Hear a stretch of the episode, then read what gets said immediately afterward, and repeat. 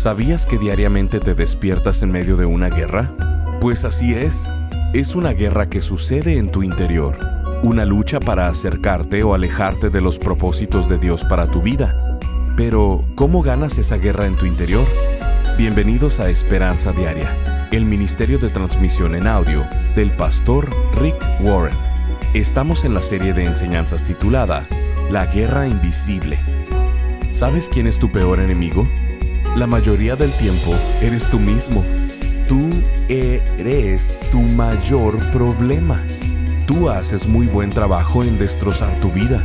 El día de hoy en Esperanza Diaria, el pastor Rick nos enseña desde Romanos capítulo 7, donde vemos que este autosabotaje no es algo nuevo y cómo podemos ser libre de él. Escuchemos al pastor Rick en la primer parte de la enseñanza titulada Ganando la guerra en mi interior. La Biblia nos dice que hay tres enemigos mortales que quieren arruinar todo lo que Dios tiene planeado para nuestras vidas. La Biblia los llama el mundo, la carne y Satanás. El mundo es el sistema de valores que nos rodea. La carne, la naturaleza antigua dentro de nosotros. Y Satanás está en tu contra, junto con sus demonios.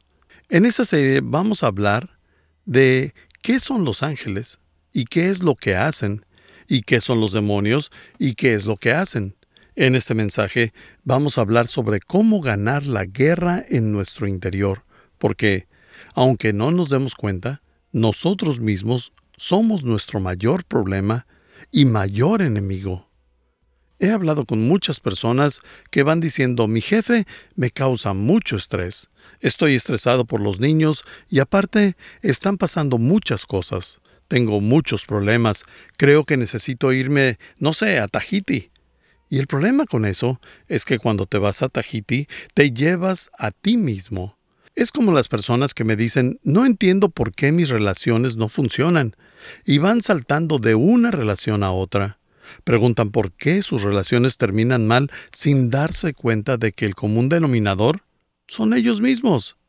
En ocasiones, tú eres la persona que tiene que cambiar.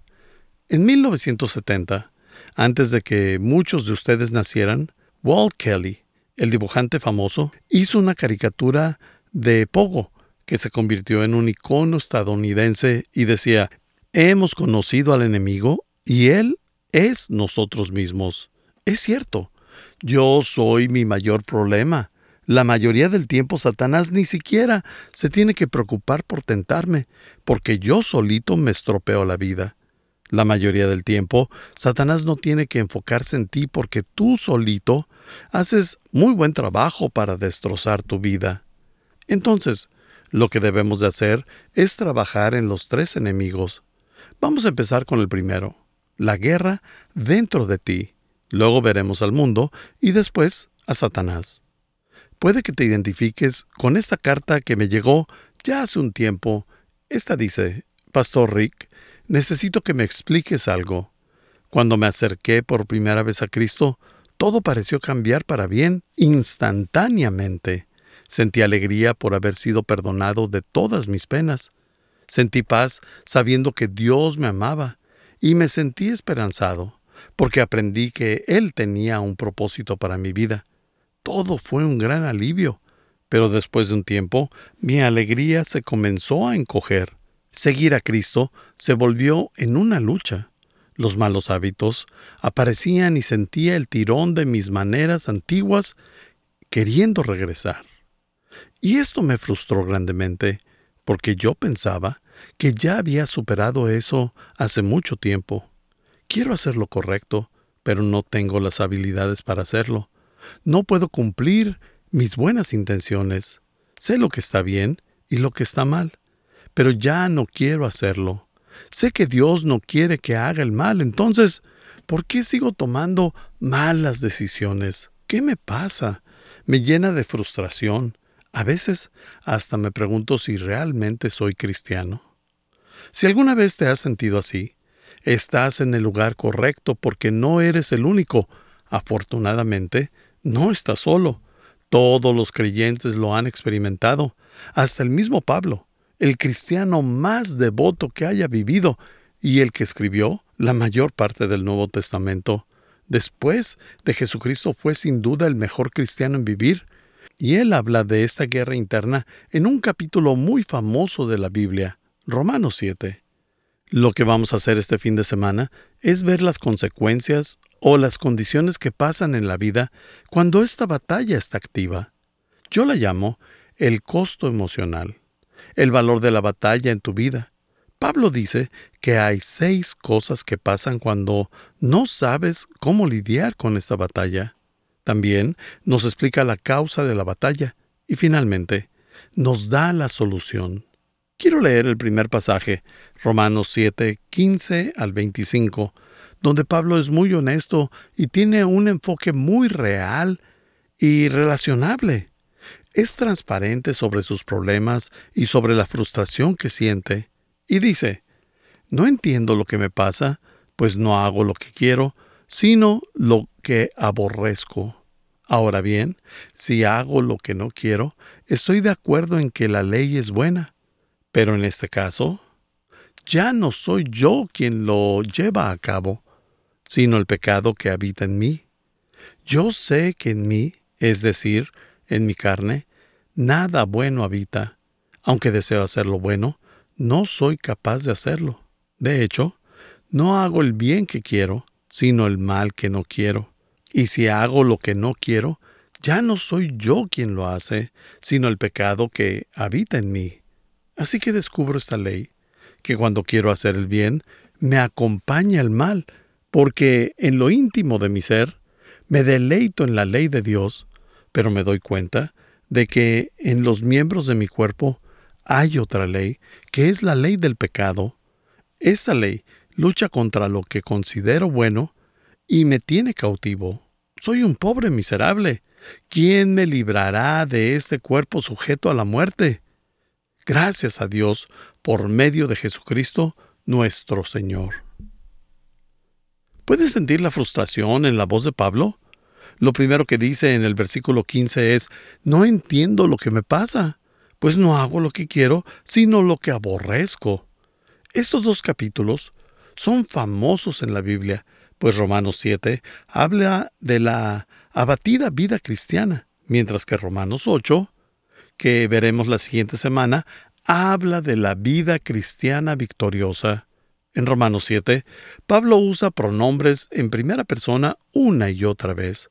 Dice, yo tengo un problema, yo soy el problema, yo intento hacer las cosas a mi manera y por eso yo fracaso. La primera cosa que llega cuando no sabes cómo pelear esta batalla es, número uno, confusión. Fíjate cómo Pablo dice, no entiendo lo que me pasa.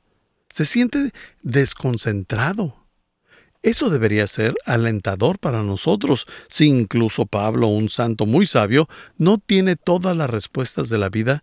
Está bien si tú tampoco las tienes. Está bien decir, no puedo descubrir por qué estoy haciendo lo que estoy haciendo. Yo ya dejé de intentar juzgar los motivos de los demás. ¿Sabes por qué? porque a veces ni siquiera puedo saber el porqué de mis motivos. No sé por qué no puedo dejar de hacer cosas malas. Pablo dice, es confuso. La segunda cosa que llega es, número dos, culpa y vergüenza. Dios no quiere que vayas por la vida cargando culpa y vergüenza. Pero eso es lo que pasa cuando intentas pelear una batalla espiritual con solo herramientas humanas como la fuerza de voluntad. En el siguiente versículo, Romanos 7:16 dice, Ahora bien, si hago lo que no quiero, estoy de acuerdo en que la ley es buena. ¿Qué es lo que está diciendo? Se refiere a la mala conciencia, pues sabemos que lo que hacemos está mal y aún así lo hacemos. ¿Sabes de dónde viene la palabra conciencia? Viene del latín con, que significa con, y ciencia, que en este caso se refiere a conocimiento. Conciencia significa hacer algo con conocimiento completo de lo que estás haciendo. No te engañas a ti mismo. Decimos, sé que no debería de comer esto, sé que no debería de ver esto, sé que no debería decir esto, pero lo hacemos de todas maneras y lo hacemos completamente conscientes. Por lo que sabemos que la conciencia se percata y nos avisa que algo está mal. Ahí es donde entra la culpa y la vergüenza. ¿Recuerdas a Jesús la noche antes que fue crucificado? Esa historia la encontramos en Mateo 26, verso 36 al 41, y dice, Entonces Jesús fue con ellos al huerto de olivos llamado Getsemaní, y dijo, Siéntense aquí mientras voy allí para orar. Se llevó a Pedro y a los hijos de Zebedeo, Santiago y Juan, y comenzó a afligirse y angustiarse. Les dijo, Mi alma está destrozada de tanta tristeza, hasta el punto de la muerte quédense aquí y velen conmigo. Él se adelantó un poco más y se inclinó rostro en la tierra mientras oraba. En ocasiones, eso es lo único que un buen amigo hace. Un buen amigo no siempre debe tener la respuesta, simplemente estar ahí. Se queda cuando todos los demás se van. Estás escuchando Esperanza Diaria, el programa de transmisión en audio del pastor Rick Warren. En breve, el pastor Rick regresará con el resto de este mensaje. La Biblia nos enseña que existen tres enemigos que están tratando de destruir tu vida.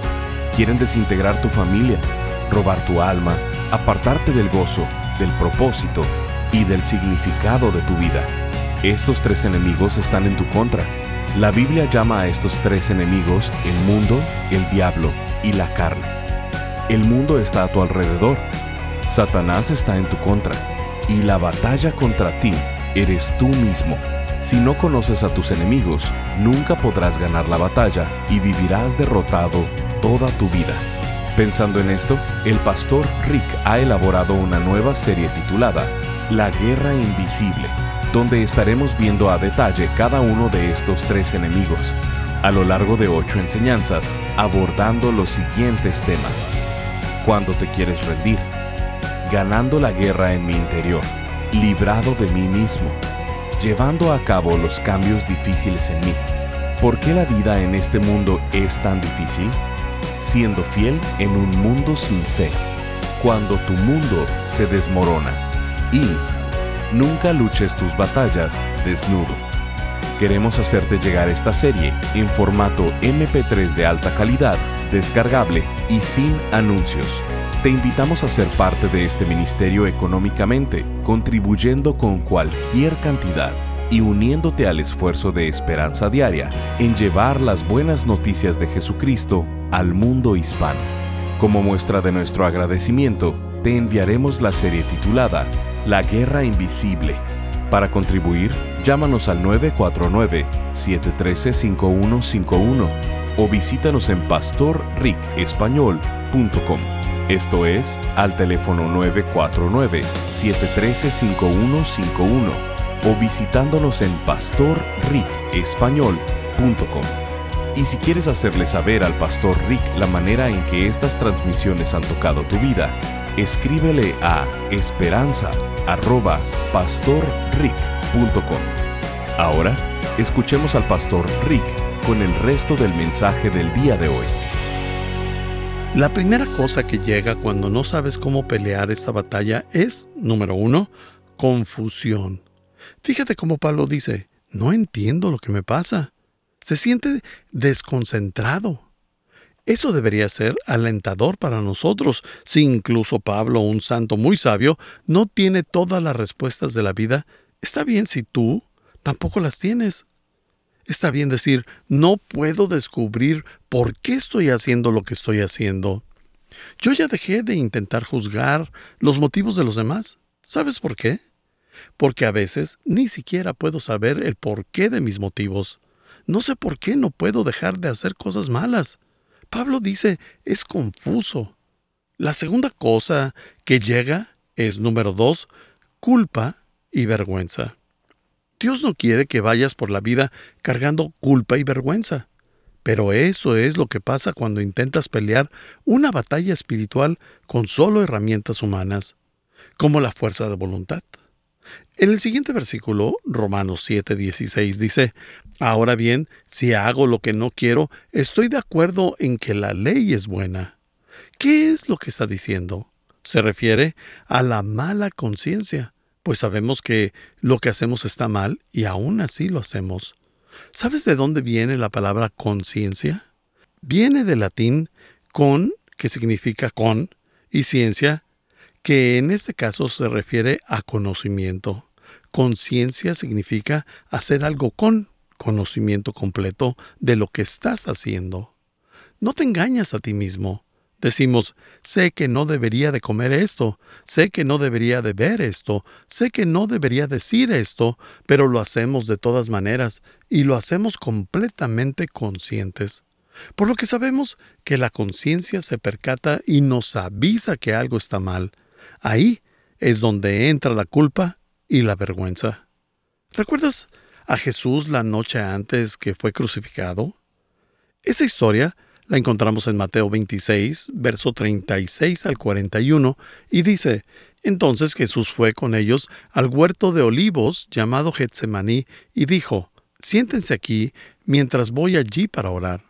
Se llevó a Pedro y a los hijos de Zebedeo, Santiago y Juan, y comenzó a afligirse y angustiarse les dijo, Mi alma está destrozada de tanta tristeza hasta el punto de la muerte. Quédense aquí y velen conmigo. Él se adelantó un poco más y se inclinó rostro en la tierra mientras oraba. En ocasiones, eso es lo único que un buen amigo hace. Un buen amigo no siempre debe tener la respuesta, simplemente estar ahí. Se queda cuando todos los demás se van. Continuamos con la historia. Los versículos 40 y 41 dicen, Luego volvió a los discípulos y los encontró dormidos. Le dijo a Pedro, ¿no pudieron velar conmigo ni siquiera una hora? Velen y oren para que no cedan ante la tentación, porque el espíritu está dispuesto, pero el cuerpo es débil. Todos hemos pasado por eso. Apuesto que ha habido muchas veces en las que tienes toda la intención de hacer lo correcto, pero por alguna razón no pareces tener la fuerza suficiente para hacerlo. La tercera cosa que causa el no saber cómo pelear la batalla es, número tres, son los impulsos y las adicciones. ¿Qué es eso? Es cuando empiezas a hacer algo tantas veces que se convierte en un hábito y después ya no puedes dejar de hacerlo. Se vuelve una compulsión, un impulso. Pablo dice en el siguiente versículo de Romanos 7, 17. Pero, en ese caso, ya no soy yo quien lo lleva a cabo, sino el pecado que habita en mí. Él dice tener buenas intenciones, pero no las logra cumplir y siente que nada cambia. Y eso es porque fuimos hechos con una naturaleza humana, que es una naturaleza vencida donde existe el pecado, lo que significa que tenemos una inclinación natural a hacer lo malo. Naturalmente, nos resistimos de hacer lo correcto. Nos gusta hacer lo fácil, lo popular, lo más cómodo, lo que pensamos que nos hará más felices. No nos interesa hacer lo correcto, sino lo más rápido. ¿Cuántas veces has dicho, Señor, hoy será diferente? Y para el final del día, nada cambió. Pablo dice que ya no lo hará. Cuando dice, está en mí, no puedo ayudarme y ya no lo voy a intentar. No está poniendo excusas, simplemente está reconociendo el hecho de que tiene una naturaleza antigua dentro de él a la que le gusta pecar, que por cierto, todos la tenemos. Nos gusta pecar. Hay que admitirlo. El pecado es divertido. Nadie lo haría si fuera aburrido. De hecho, la Biblia lo dice en Hebreos 11:25 gozar de los placeres temporales del pecado. Así lo dice.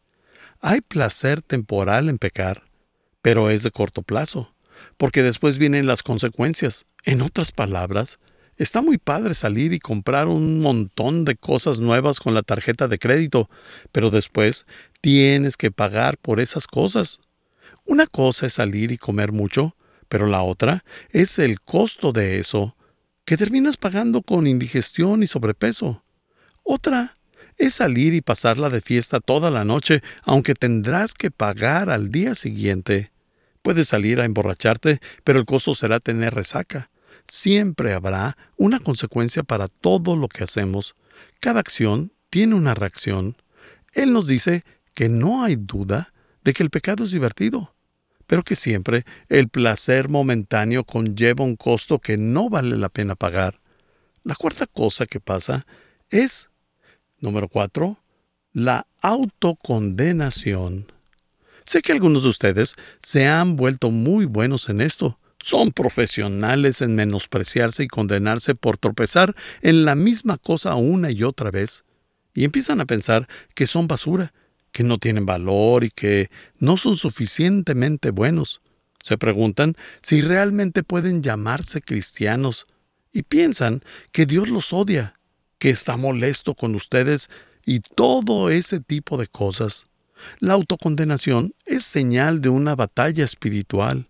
En el versículo 18 de Romanos 7, Pablo dice, Yo sé que en mí, es decir, en mi naturaleza pecaminosa, nada bueno habita.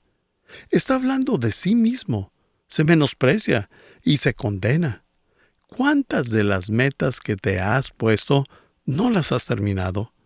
Yo creo que muchas. Lo cual nos lleva al siguiente punto. Número 5 es frustración. Esta es la señal de que un cristiano está intentando vivir con su propia fuerza en lugar de con el poder de Dios. En la segunda parte de Romanos 7, 18 al 20, Pablo dice, aunque deseo hacer lo bueno, no soy capaz de hacerlo. De hecho, no hago el bien que quiero, sino el mal que no quiero. Y si hago lo que no quiero, ya no soy yo quien lo hace, sino el pecado que habita en mí. La Biblia lo llama la ley del pecado, que es la contraparte espiritual de la ley física de la gravedad. Ambas te jalan hacia abajo. La gravedad te pone un peso para mantenerte en el suelo. De hecho, hasta te hace envejecer porque eso desgasta tu cuerpo. Como les dije la semana pasada, si tú estás abajo y yo arriba, es más fácil que tú me jales hacia abajo a que yo intente subirte. Simplemente es la ley de la gravedad en la dimensión física. Y luego está la dimensión espiritual donde está la ley del pecado que dice que es más fácil hacer algo malo que hacer lo correcto. Pasa todo el tiempo. La ley intenta mantenerte abajo. Digamos que quiero ignorar la ley de la gravedad y que voy a volar. Seré el primer humano en volar. Así que salgo y empiezo a aletear mis alas, mis manos hacia arriba y hacia abajo, y podría aletear con todas mis fuerzas y por mucho tiempo, pero jamás voy a despegar. ¿Por qué? Porque la ley de la gravedad es más fuerte que mi habilidad humana para volar. Lo mismo pasa en el ámbito espiritual. Cuando intento hacer lo correcto con solo mi propia fuerza de voluntad, no voy a lograrlo. Puede que despegue por un rato, pero después de un rato regresaré a mis malos hábitos. Cuando intentamos cambiar con fuerza propia, nos cansamos rápido y renunciamos. No vas a vencer la ley de la gravedad físicamente y no vas a vencer a la ley del pecado espiritualmente. Y eso va a causar frustración en tu vida, así como Pablo lo describe. Estás escuchando Esperanza Diaria. Si quieres hacerle saber al pastor Rick la manera en que estas transmisiones han tocado tu vida, escríbele a esperanza.pastorrick.com. Ahora volvamos con el pastor Rick, quien nos compartirá un testimonio de un radio escucha. Muchas gracias, Pastor Rick. Hoy mi vida ha sido ministrada grandemente a través de este devocional. Me encuentro en tristeza y Dios me ministra diciéndome que Él entiende lo que estoy pasando. Firma Susana. Gracias por acompañarnos. Si quieres mantenerte en contacto con el pastor Rick, visita pastorricespañol.com y síguelo a través de sus redes sociales. Y si quieres hacerle saber la manera en que estas transmisiones han tocado tu vida, escríbele a esperanza.pastorrick.com. Sintonízanos en nuestra siguiente transmisión para seguir buscando nuestra esperanza diaria en la palabra de Dios. Este programa está patrocinado por el Ministerio de Esperanza Diaria y por tu generoso apoyo financiero.